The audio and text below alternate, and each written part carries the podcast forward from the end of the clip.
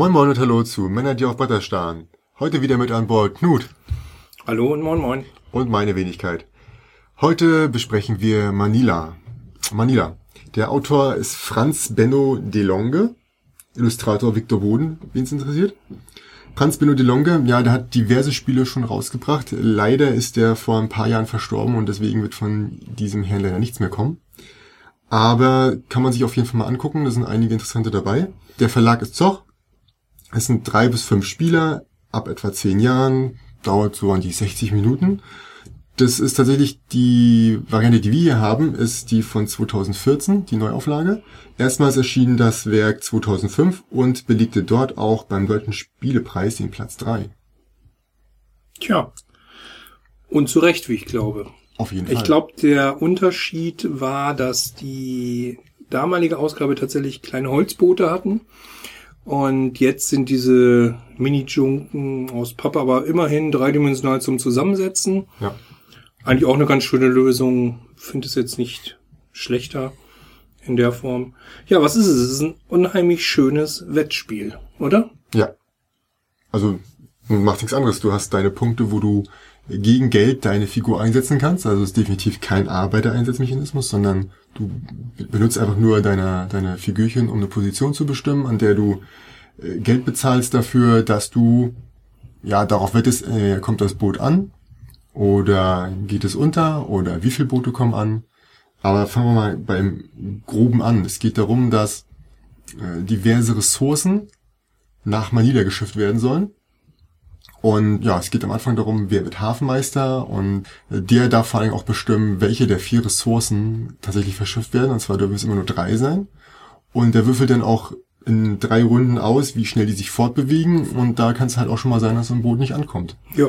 Und dann kann man sich dazu entscheiden, setzt man auf ein spezielles Boot oder setzt man darauf, dass mehrere Boote ankommen oder setzt man darauf, dass mehrere Boote untergehen. Piraterie ist möglich.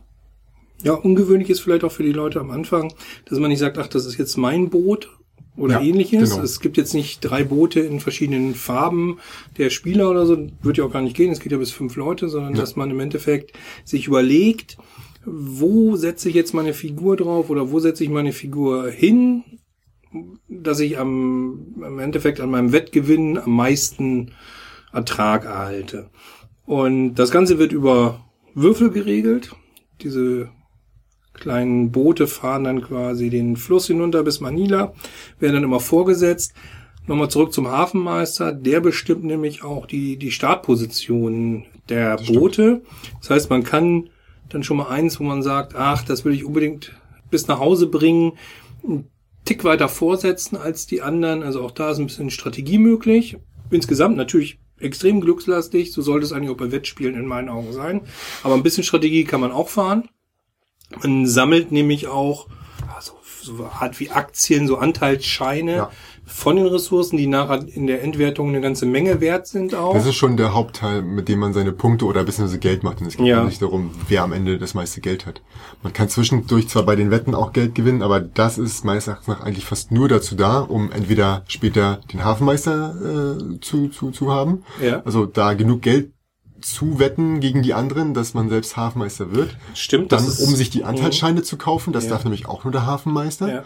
Und um seine Wetten tatsächlich für später zu machen, um noch mehr Geld zu machen. Ja, ist richtig. Und ist ganz wichtig, eben, es gibt eben so eine Beatphase auf den Hafenmeister. Das Genau. ist auch spannend. Ja. Da geht es eben nicht nur ums Wetten, sondern in dem Fall geht es darum, zu bieten und auch Geld einzusetzen, um eben in die Möglichkeit dieser Position zu kommen, die dann eben diese verschiedenen Auswahlkriterien treffen kann. Und das ist ein enormer Vorteil. Wer so richtig zocken will, kann eben auch als Pirat auf die Boote steigen.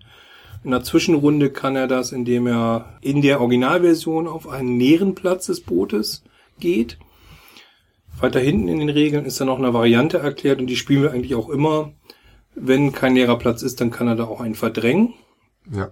Wenn in der Schlussphase das Boot genau beim Pirat landet, dann kriegt er als einziger komplett das Boot. Alle anderen, die da irgendwie drauf sind, werden runtergesetzt. Und das ist eigentlich so das, was äh, die, natürlich den größten Reiz und den Gewinn ausmacht. Aber die Wahrscheinlichkeiten sind natürlich auch äh, deutlich schwieriger, weil es muss genau mit den Würfelwürfen am Ende Aber das bringt an dieser so Position Geld, sein. ne? Ja, natürlich. Das. Das- bringt richtig viel. Da kann man auch mal überlegen, wenn das vielleicht, naja gut, häufig wird es nicht vorkommen, aber Wir hatten schon mal den Fall, dass äh, ein gewisser Mann, der hier auch mit im Raum sitzt, äh, direkt in der ersten Runde, ich glaube, ein oder zwei Boote hatte, dann einen riesigen Betrag an Geld hatte, weil niemand anderes irgendwas gewonnen hat.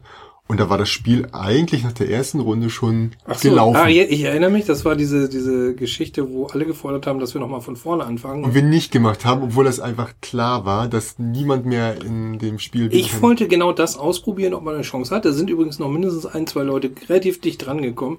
Aber ja, stimmt, wir hätten wahrscheinlich. Nur in, dein, in deiner äh, Erinnerung und dicht dran, weiß ich nicht, wenn da irgendwie äh, 60, 60 Geldeinheiten Unterschied sind. Nee. Wichtig ist auch, man muss Hafenmeister werden. Es Ja. gibt Leute, die sich zurückhalten und sagen, ah, werde ich nicht Hafenmeister, mache ich später, ist mir zu gefährlich, ich kenne das Spiel noch nicht so nie.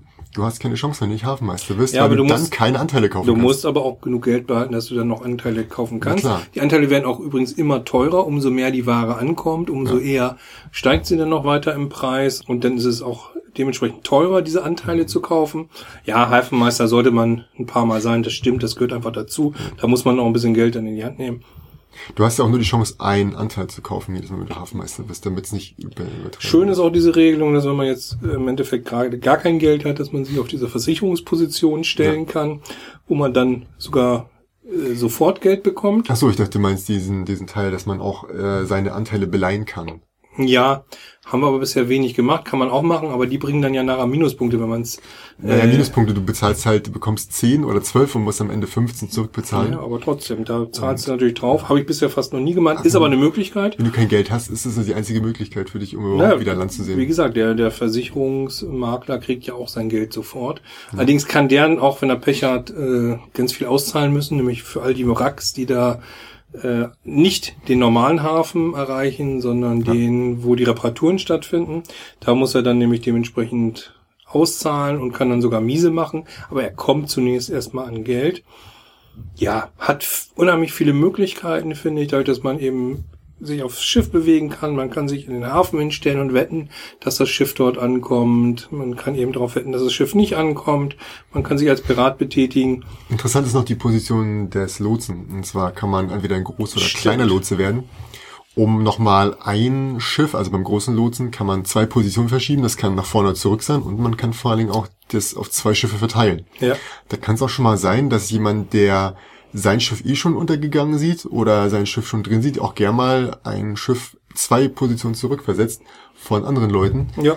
von denen er einfach äh, nicht möchte, dass die noch mehr Geld machen. Oder eben dieses, ich möchte es unbedingt am Piraten vorbeischiffen und dann schon mal Ja. in die Position bringen, dass er in der nächsten Runde auf keinen Fall da mehr zum Halten kommen kann, sondern Ja. dann auch sicher in den Hafen kommt. Da hat man eben auch nochmal diesen Mechanismus, dass man eben sich nicht nur aufs Würfeln verlassen muss, sondern auch sagen kann, ich agiere selbst ein bisschen. Das federt dann das Glück auch nochmal ein bisschen ab. Insgesamt einfach total schön ausgewogen. Ich glaube auch, dass dieser Fall, den, den wir da hatten, gleich zu Anfang, dass er unheimlich selten ist. Also ich glaube nicht, dass es die Regel ist. Die Wahrscheinlichkeiten sind Nee, einfach nee, nicht sehr das auf jeden groß. Fall. An die ich mich übrigens gerne erinnere. ja, das, das, äh, das glaube ich. Das waren, es waren äh, tolle 50 Minuten zuzugucken, wie du gewinnst. Ja, es finde auch geht relativ flott. Ja, das Spiel geht ist nämlich dann auch zu Ende, wenn eine Ressource, also mindestens eine Ressource, das Maximum erreicht hat. Denn jedes Mal, wenn eine Ressource den Hafen erreicht, wird sie wertvoller. Man müsste eigentlich meinen, dass sie weniger wertvoll wird, weil es ja mehr davon gibt, aber so ist es nicht. Sie wird einfach wertvoller und bisschen also teurer. Das heißt, sowohl das Kaufen als auch das am Ende des Spiels das Verkaufen der Ressource wird halt teurer. Und wenn sie oben angekommen ist, ist sie 30 wert. Und ja, dann wird halt durchgerechnet, wer hat das meiste Geld inklusive seiner Anteilsscheine. Was ist noch toll an dem Spiel? Es ist Grafik. nicht sehr abstrakt. Es hat eine schöne Grafik, finde ich auch. Dieses den Fluss hinunterschippern passt wunderbar. Dieses Thema darauf wetten, wer kommt da an oder nicht. Die Anteile, die Waren. Ich finde, das ist eine extrem runde Sache, wo man so ein, so ein Spielgefühl wirklich vermittelt von ein Wetten auf diese Kähne und nicht diese Beliebigkeit, die wir oft haben bei Spielen, die im Grunde ein sehr, sehr abstraktes Thema haben, wo man sagt, ach, könnten wir auch austauschen, da könnten wir jetzt auch das, das, das mitmachen, ist eigentlich egal. Es war nett, schönes Spiel, Ja. tolle Idee. Aber hier finde ich enorm gelungen, dass dieses, diese Idee mit dem Verschiffen von Waren, mit dem drauf wetten, was da ankommt und was nicht ankommt, einfach im Spielplan schön umgesetzt ist, in der Thematik schön umgesetzt ist und äh, das finde ich auch noch einen richtig großen Pluspunkt. Also dass die Atmosphäre absolut stimmt. Ja. Also, wie gesagt, dadurch, dass du halt immer würfelst und alle irgendwie hoffen und dann irgendwie den, den Hafenmeister verfluchen, weil er einfach zu schlecht ist beim Würfeln. Ja. Und es gibt auch wenig Downtime. Ja, das stimmt. Das ist eigentlich nur das Aussuchen der Waren am Anfang, was wird auf, auf die Schiffe versch- äh, verlegt. Vielleicht mal der Hafenmeister, wenn er sich so einen Anteilsschein aussucht.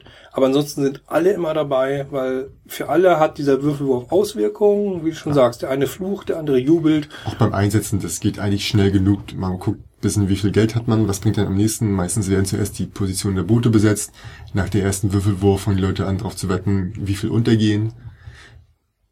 Funktioniert übrigens in Vollbesetzung sehr ordentlich. In einer kleineren Besetzung bekommt man, glaube ich, einen Pöppel dazu. Genau, vier und fünf hat man drei Leute zum Einsetzen und bei drei hat man dann vier Leute zum Einsetzen. Für zwei ist es, äh, wäre es uninteressant. Ähm, Geht auch nicht. Geht auch nicht. Genau, deswegen haben sie es auch so gleich gesagt. Das ist für drei bis fünf Spieler. Zwei Leute macht einfach gar keinen Sinn.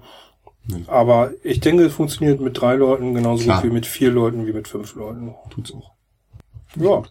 Manila. Tolles Spiel. Für mich so, ein- so ein zeitlos. Wenn ich überlege, wann sagtest du 2005 das erste Mal? Ja, 2005 das erste Mal erschienen. Also 13 Jahre auf dem Buckel. Zu Recht Ordentlich. aufgelegt. Ja. Ich wollte sagen. Haben sie gut gemacht, dass sie es nochmal wieder aufgelegt haben. Kann man dem Zockverlag nur dankbar sein. Traditionsbewusst auf jeden Fall. Für mich ein Spiel, was immer wieder gerne nochmal auf den Tisch kommt. Ist auch gerade relativ günstig. Also ich glaube, als es rauskam, wahrscheinlich so um die 30, vielleicht 35 Euro. Aktuell für, würde ich sagen, maximal 20 zu haben. Wer ein bisschen wartet und auf Angebote guckt, jetzt bestimmt auch günstiger. Und das ist es auf jeden Fall wert. Ja. Und ist mal was anderes. Bei den vielen Arbeitereinsatzspielen, die wir Mhm. Ja. nach wie vor immer auf dem Markt haben. Klar. Und ja, oder Sowas hast du selten. Also ich habe jetzt nicht so viele Spiele im, im, im Schrank mit, die da irgendwie konkurrieren können vom Thema oder vom, Genau. vom Inhalt her. Ja. Also dann, vielen Dank fürs Zuhören. Bis zum nächsten Mal. danke.